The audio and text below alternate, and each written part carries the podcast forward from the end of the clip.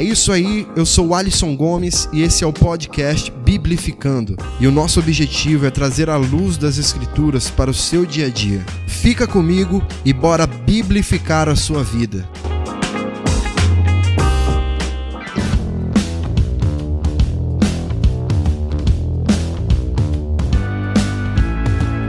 Aí, galera, vocês estão bem? Eu espero que sim. Sejam muito bem-vindos ao episódio de número 14 do podcast Biblificando. E o tema do nosso podcast de hoje envolve uma coisa que todo mundo gosta: dinheiro, grana, money, cash, din-din, cascalho, é isso mesmo. São várias nomenclaturas para descrever bem mesmo, tá? E por ser algo que realmente todo mundo gosta de ter. Uns gostam mais, outros gostam menos, outros só pensam nisso, enfim, tem para todo gosto, né? Mas na realidade não é disso que nós vamos falar aqui. Nós queremos abordar a prosperidade em si, a ênfase que esse termo e essa ideia ganharam dentro das igrejas nos últimos anos. Claro, muito por responsabilidade dos próprios líderes, ou alguns deles, é claro, né? Que sempre se utilizaram dessa ferramenta para tornar os seus discursos, eh, as suas pregações mais atrativas e convidativas para aqueles que os ouvem. Então, hoje nós vamos falar sobre a famosa teologia da prosperidade.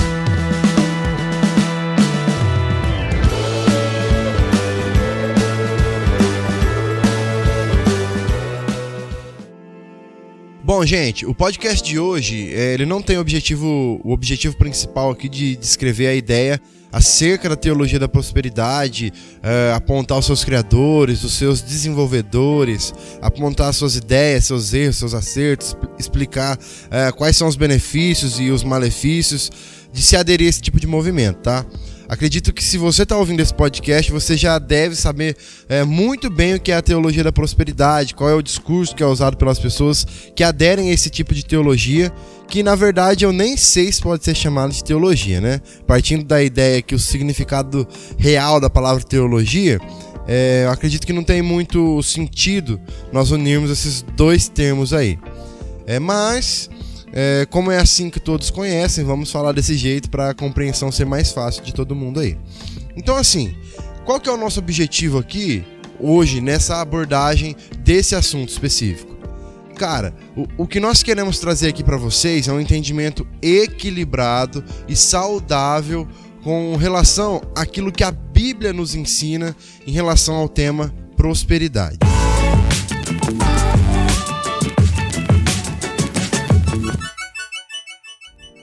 Olha só, a gente precisa entender uma coisa antes de mais nada.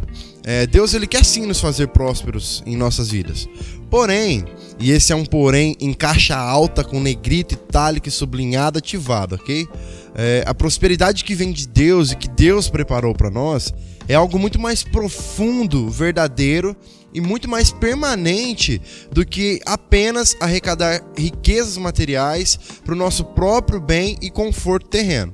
Sabe por quê? É, em momento algum, Deus nos ensina a, a, nos apropriarmos de riquezas, de bens materiais e buscar de forma incessante essas coisas, sabe? E tem gente que, que usa aí até de, de métodos é, de confissão positiva ou até de barganha com Deus, exige que Ele nos abençoe financeiramente, porque somos fiéis nos dízimos, nas ofertas ou algo do tipo. Pelo contrário, a gente pode até exemplificar aqui através de vários textos da Bíblia que vão nos mostrar que a vontade de Deus para nós em relação à prosperidade não está diretamente relacionada ao dinheiro. Olha só, o primeiro texto que nós podemos usar aqui para exemplificar isso é o texto de Mateus, capítulo 6, versículos de 19 a 21. Diz assim, ó: Não acumulem para vocês tesouros na terra, onde a traça e a ferrugem destroem e onde os ladrões arrombam e furtam. Mas acumulem para vocês tesouros nos céus, onde a traça e a ferrugem não destroem, e onde os ladrões não arrombam nem furtam. Pois onde estiver o seu tesouro, aí também estará o seu coração. O segundo texto que eu gostaria de destacar aqui é o de 1 João, capítulo 2, versículo 16, que diz assim, ó: "Pois tudo o que há no mundo, a cobiça da carne, a cobiça dos olhos e a ostentação dos bens não provém do Pai, mas do mundo. E o, o, texto também de Mateus, capítulo 6, versículo 24, diz assim: Ninguém pode servir a dois senhores, pois odiará um e amará a outro, ou se dedicará a um e desprezará o outro. Vocês não podem servir a Deus e ao dinheiro.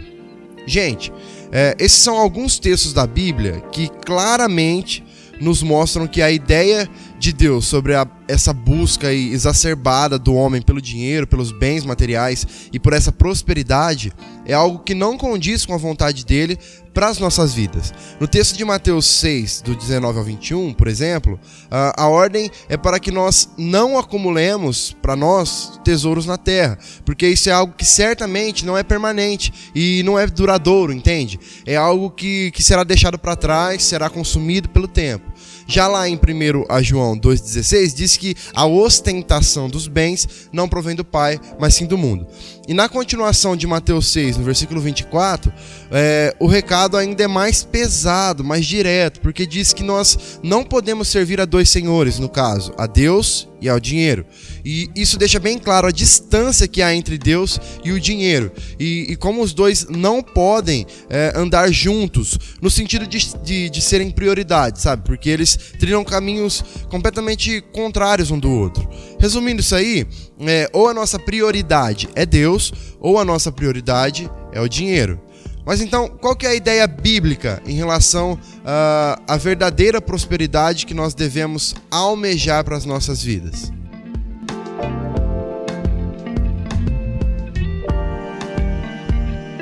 Vamos lá então, eu vou deixar alguns textos aqui e vou fazer alguns breves comentários sobre eles para que a gente possa entender um pouco melhor primeiro texto é Deuteronômio 8, versículo 18, que diz: Antes te lembrarás do Senhor teu Deus, que Ele é o que te dá força para adquirires riqueza, para confirmar a sua aliança que jurou aos teus pais, como se vê neste dia.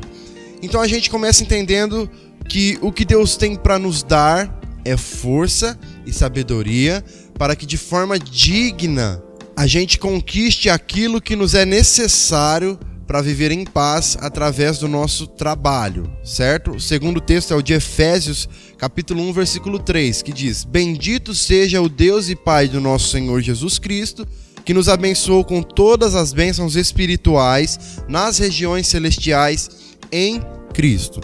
Bom, esse texto ele, ele é muito conhecido e, e ele é muito usado em algumas circunstâncias de forma equivocada justamente defendendo que vamos ter tudo porque Jesus já nos deu. Merecia até um podcast específico de interpretando as escrituras esse versículo, né? Mas enfim. É, para começar, o texto diz que as bênçãos conquistadas através de Jesus para nós são espirituais e não carnais, não terrenas. Elas estão reservadas nas regiões celestiais, certo? Somos abençoados através de Jesus Cristo que se entregou em nosso lugar para nos dar a justificação dos nossos pecados e a vida eterna ao seu lado nos céus. Não há bênção maior do que essa, cara. Se existe algo maior do que isso, eu desconheço.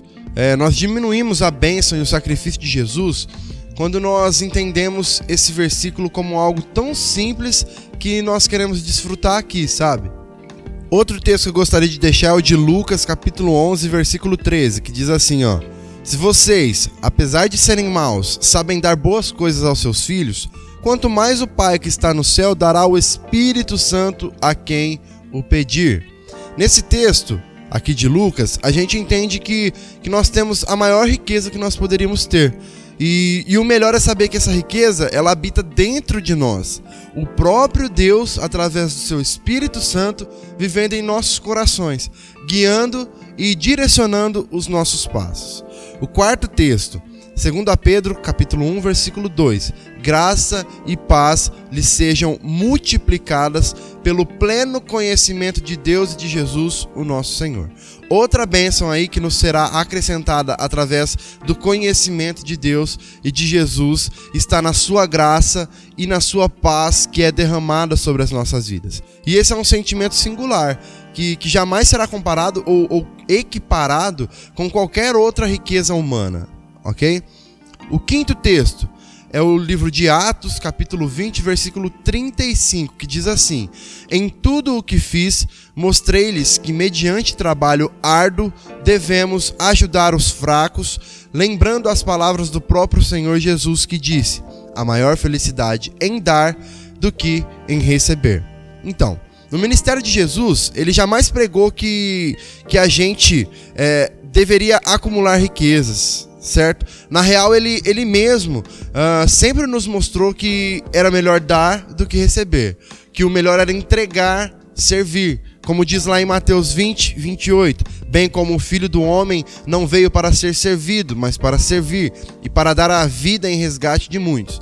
Então, Jesus nos mostrou através do exemplo que nós não estamos aqui para viver em busca de coisas passageiras. Ele deixou toda a sua glória para vir para cá, para a terra, para este mundo, para este plano, se entregar e morrer no nosso lugar. Então, assim, ó, analisando de, de forma bem lógica, é, quando a gente olha para a vida dos apóstolos, que o próprio Jesus escolheu para caminhar do lado dele, é, todos eles deixaram tudo para trás para segui-lo. Em momento algum eles se preocuparam em acumular riquezas e bens. Quer dizer, né? Exceto Judas, mas aí todo mundo já sabe o fim dele, né? Eles queriam apenas se encher de tudo aquilo que Jesus tinha para dar. Eles sabiam que ao lado de Jesus, nada daquilo que era necessário para eles iria faltar. Então, assim, gente, não estou falando aqui que nós não devemos nos preocupar em ter uma vida financeira estável, dar um conforto para nossa família, planejar nosso futuro e o futuro da nossa família, ok? É, nós devemos sim fazer isso é, com a sabedoria que o próprio Deus nos dá. Porém, nós não podemos deixar que isso tome o maior espaço nas nossas vidas, sendo o principal fator motivador das nossas escolhas e das nossas decisões.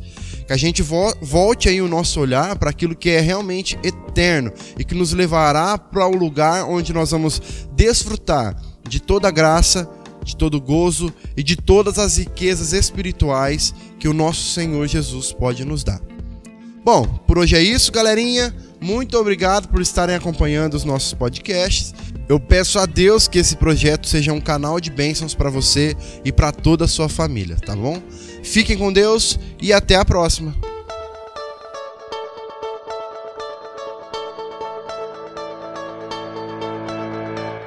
É isso aí, nós vamos ficando por aqui, felizes por mais essa experiência que Deus tem nos proporcionado de poder crescermos juntos aí em conhecimento da palavra. Compartilhe esse podcast com o maior número de pessoas que você puder, envie aí nos seus grupos de amigos, da família, da sua igreja e use deste artifício para ser um propagador da palavra de Deus, ok? Fique com Deus, um grande abraço e até semana que vem, se o Pai assim nos permitir. Vamos biblificar geral.